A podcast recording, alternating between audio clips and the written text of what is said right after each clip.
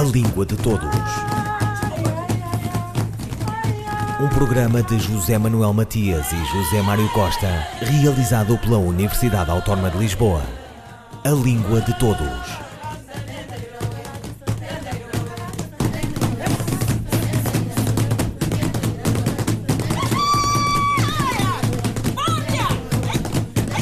Há manga de diversidade linguística na CPLP. Bué, maningue, muito. Desde logo nas línguas endógenas, mas também no português. E também línguas outras, como o cabo-verdiano, oficial no país de Baltasar Lopes, ou em São Tomé e Príncipe e na Guiné-Bissau, idiomas de comunicação oral, tessitura que agrega. Sobre essa diversidade, Língua de Todas começa com a crónica de Edleise Mendes. Nos discursos dos governos e de variadas entidades da sociedade civil, tem sido frequente a referência à grande diversidade linguística que caracteriza o espaço geográfico da comunidade dos países de língua portuguesa, com o reconhecimento de que o plurilinguismo, ao contrário de ser fator complicador, é um grande ativo que deve ser preservado e cultivado. Ao lado do português, que é língua oficial, convivem no espaço da CPLP em torno de 330 línguas, com diferentes estatutos e números de falantes, o que representa aproximadamente 5% da diversidade linguística mundial. Línguas africanas, principalmente da família Banto, crioulos de base portuguesa, línguas indígenas sul-americanas e línguas europeias e asiáticas de migração se somam para desenhar o cenário plurilingue e pluricultural dentro do qual o português é língua de comunicação comum. Essa grande diversidade linguística desafia os governos dos países lusófonos a desenvolverem políticas voltadas à preservação do patrimônio linguístico das línguas que convivem com o português, que cresce em projeção global, mas que deve reafirmar o seu papel como veículo de mediação intercultural, abraçando todas as diferenças em busca de um diálogo comum que promova a aproximação entre os povos. Os desafios, portanto, refletem-se no tratamento dado às línguas no espaço da CPLP, no sentido de sua preservação, do seu ensino, além da sua inclusão no mundo digital, o que representa um dos fatores mais importantes para a manutenção e projeção das línguas no século XXI. Outro aspecto essencial é o da formação de professores capazes de agir na diversidade, compreendendo que a língua que ensinam não deve ser fator de discriminação e de exclusão de outros povos e línguas, mas de sua preservação e proteção. Assim, uma formação docente adequada deve dar ao professor ferramentas para lidar com a adversidade, com a discriminação e a exclusão social, que afetam seriamente muitas salas de aula nas quais o português é língua de instrução e de educação. Afirmar o português como língua de mediação intercultural significa o desenvolvimento de políticas linguísticas comuns por parte da CPLP com o objetivo de superar a história de divisão e isolamento dessa língua, projetando-a como espaço de negociação e de convergência linguística e cultural. Isso possibilitaria, no emaranhado das diferenças, estabelecer pontes, diálogos entre línguas culturas, em busca de uma convivência mais respeitosa, inclusiva e democrática. A crónica da professora Edleise Mendes, da Universidade Federal da Bahia, sobre a diversidade linguística nos países da Comunidade de Países de Língua Portuguesa. Os americanos dos Estados Unidos, que se autodesignaram por inteiro no continente, onde os outros são brasileiros ou guatemaltecos ou bolivianos, inventaram um termo para plutocracia, populismo autoritário, arrogância a rimar com ignorância e o mais que a sua atual deriva implica, cuja tradução criativa para português costuma dizer-se de outro modo e cuja enunciação fica sugerida, o que cheira a estábulo, como dizia Aquilino Ribeiro. Mas atendamos a outras palavras, tangendo entre protesto e raiva no pesadelo americano. É correto utilizarmos o termo Trumpismo o que significa e como foi formado este termo. A resposta de Sandra Duarte Tavares. A palavra trampismo não está consagrada em português, mas do ponto de vista morfológico é uma palavra bem formada. O sufixo ismo é um sufixo muito produtivo na língua portuguesa.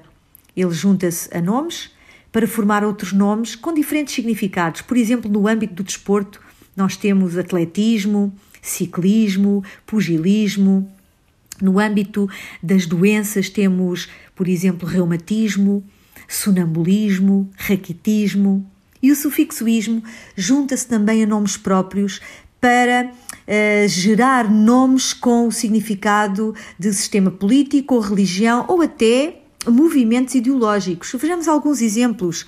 Temos, por exemplo, sebastianismo de Dom Sebastião, luteranismo de Lutero, budismo de Buda, calvinismo, marxismo, salazarismo, cristianismo. E também temos o nome cavaquismo, que, como sabemos, designa o conjunto de princípios e práticas políticas associadas ao antigo presidente Aníbal Cavaco Silva. Do mesmo modo, Trampismo será uma palavra bem formada, uma vez que pode também veicular o conjunto de doutrinas, princípios e práticas associadas ao presidente Donald Trump. Sandra Duarte Tavares, linguista. Com as eleições nos Estados Unidos da América muito presentes, qual é o gentílico deste país? A resposta de Sandra Duarte Tavares. Para designar uma pessoa natural ou habitante dos Estados Unidos da América, a língua portuguesa tem ao dispor duas palavras, norte-americano e estadunidense. Norte-americano é a palavra mais usada na variedade do português europeu. E de acordo com alguns dicionários de referência, norte-americano não designa apenas as pessoas naturais uh, dos Estados Unidos da América, mas também naturais do Canadá e do México.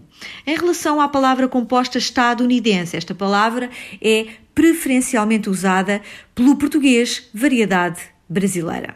Sandra Duarte Tavares, linguista.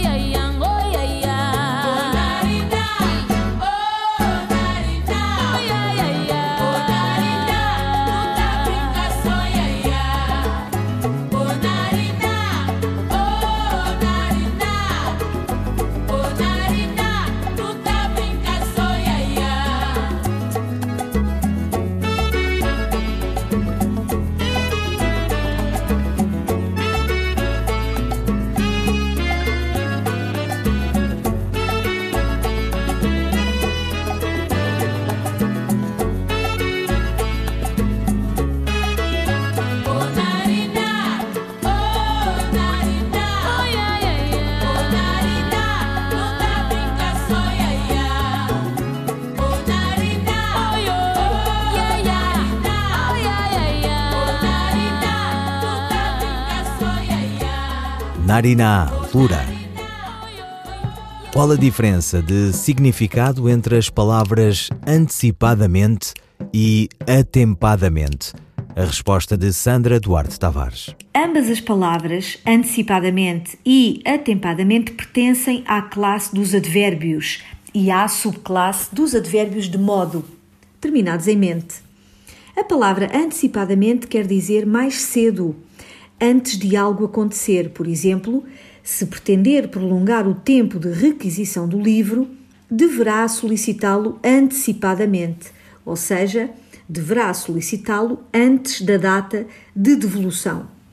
Em relação ao advérbio atempadamente, significa a tempo, no tempo devido. Por exemplo, se não me avisares atempadamente, não poderei garantir que haverá lugar para ti. Ou seja, se não me avisares com tempo suficiente, no devido tempo, não poderei garantir lugar para ti. Portanto, trata-se de palavras com significado distinto, ainda que graficamente sejam muito parecidas. Sandra Duarte Tavares, linguista. Qual é o melhor termo português para traduzir a palavra workshop? A resposta de Sandra Duarte Tavares. Esta palavra provém do inglês workshop e significa sessão em que se discute ou elabora um trabalho prático sobre um determinado tema e em que os participantes aprendem através da troca de experiências e conhecimentos. Em português, temos a palavra oficina, designação que já faz parte da prática corrente, em expressões como oficina de leitura e de escrita, oficina de escrita para jornalistas, etc. Ação de formação, encontro, seminário, práticas normalmente acompanhadas de atividades e debates, embora cada uma com a sua especificidade, são possíveis designações de uso corrente que podem substituir o termo inglês workshop. Apraz-me ouvir música clássica. A forma verbal apraz-me corresponde a que verbo? Aprazar, aprazer ou aprazir? A resposta de Sandra Duarte Tavares. A forma verbal apraz-me corresponde ao verbo aprazer. O verbo aprazir não está atestado em português. Então, qual a diferença entre os verbos aprazar e aprazer? O verbo aprazar significa definir um prazo para realizar alguma coisa. Por exemplo, o notário ainda não aprazou a escritura da casa, ou seja, ainda não fixou o prazo para a escritura. Em relação ao verbo aprazer, significa sentir prazer em alguma coisa, pode ser sinónimo de agradar. Por exemplo, apraz-me caminhar à beira-mar, ou seja, agrada-me caminhar à beira-mar. Por conseguinte, na frase apraz-me ouvir música clássica, a forma verbal apraz-me corresponde ao verbo aprazer. É um verbo da segunda conjugação. Sandra Duarte Tavares, linguista. A partir da crónica publicada no Diário de Notícias, a professora Margarita Correia glosa de viva voz aqui e agora no programa Língua de Todos, um comentário à natureza policêntrica da língua portuguesa e às políticas que se desenvolvem. Margarita Correia. Quando foi criado o Instituto Internacional da Língua Portuguesa, o ILP, em 1989, e posteriormente, quando foi criada a CPLP, que o veio a integrar, os países da língua portuguesa reconheceram implicitamente que juntos são mais fortes do que cada um por si e que a língua portuguesa é um elo de união demasiado importante para ser negligenciado. É como se os nossos países dissessem que é muito mais forte aquilo que os une, ou seja, a língua comum, do que aquilo que os pode separar, como por exemplo as cicatrizes do passado colonial. Historicamente, desde a independência do Brasil, em 1822, a língua portuguesa adquiriu um caráter bicêntrico, ou seja, passou a ter não um centro difusor da norma linguística, como até então fora Lisboa, mas dois centros, Lisboa e o Rio de Janeiro. Com as independências dos demais países de língua portuguesa, o que se espera é que venham a nascer novos centros difusores da norma, ou seja, que também estes jovens países venham a assumir a variedade do português neles falado como um traço fundamental da sua identidade, tornando o português uma língua efetivamente pluricêntrica. O caminho que nos compete trilhar é, assim, o de tomar as medidas possíveis para, por um lado, garantir o fortalecimento da unidade da língua e, por outro, não deixar de respeitar as diferentes variedades dessa mesma língua que caracterizam cada um dos países que a adotaram. O acordo ortográfico não contraria em nada este percurso, bem pelo contrário. Ao mesmo tempo que institui uma norma ortográfica única, abrangendo todos os países que o subscreveram, ele pauta-se pela manutenção das especificidades fonológicas de cada um desses países, constituindo assim a prova maior de que essa é a direção certa para a manutenção desta unidade na diversidade. Não admira, portanto, que a CPLP tenha adotado este acordo como seu, ainda que tenha sido assinado antes da sua criação em 1996 e que, através do ILP, venha criando condições para a sua aplicação em todo o espaço da língua portuguesa. Claro que, para que o pluricentrismo se torne efetivamente uma realidade, é necessário que todos os países de língua portuguesa passem das palavras aos atos e comecem a adotar as medidas necessárias para a consolidação e posterior difusão das suas respectivas normas nacionais. Margarita Correia, crónica sobre a língua portuguesa. Um, dois, três, e... A Confissão da Lioa, de Miyakoto. Como todas as mulheres de Kulumani, chamava o marido por Netuango. O homem chamava-se Genito Serafim Mepepe. Por razão de respeito, porém, a mulher nunca se dirigia a ele pelo nome. Éramos assimilados, sim, mas pertencíamos demasiado a Colomani. Todo o nosso presente era feito de passado. Naquele momento, anichando-se junto dela, o marido falou-lhe com suavidade a que ela não estava habituada. Cada palavra uma nuvem reparando os céus. O que fazemos agora? Ora, agora Agora vivemos, mulher. Eu já não sei viver, Netuango. Ninguém sabe. Mas é isso que a nossa filha nos pede, que vivamos. Não me fale o que a nossa filha pediu. Você nunca a escutou? Agora não. Agora não, mulher. Não entendeu a minha pergunta? O que fazemos nós com a parte da nossa filha que não enterramos? Não quero falar disso, vamos dormir. Ela soergueu-se, apoiada num cotovelo. Os olhos estavam rasgados como os de um afogado. Mas a nossa silência, calada mulher, esqueceu que não podemos nunca mais pronunciar o nome da nossa filha. Eu preciso saber que partes do corpo enterramos. Já disse para se calar, mulher. Um tremor de folha na sua voz, meu pai brigava com infernos interiores.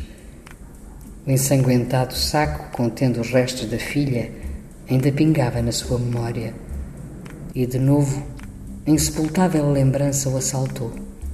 O tropel de vozes e espantos que o despertara na anterior madrugada. Excerto de A Confissão da Leoa de Miyakoto na voz da atriz Maria Henrique o moçambicano Miyakoto, que acaba de publicar um novo romance com o título de Mapeador de Ausências, dispensa a apresentação. Natural da Beira, segunda cidade do país, o autor de Terra Sonâmbula, um marco no seu já longo percurso, é bem conhecido do público português e de língua portuguesa. Bebendo do grande rio do brasileiro Guimarães Rosa, o texto de Miyakoto alia experimentação e poeticidade e pretende fundar uma variação de moçambicanidade onde particular e universal se conjugam. Ouviram Língua de Todos as despedidas de José Manuel Matias, José Mário Costa, Luís Carlos Patraquim, Miguel Roque Dias e Miguel Vanderkellen. A Língua de Todos. Um programa de José Manuel Matias e José Mário Costa, realizado pela Universidade Autónoma de Lisboa a língua de todos.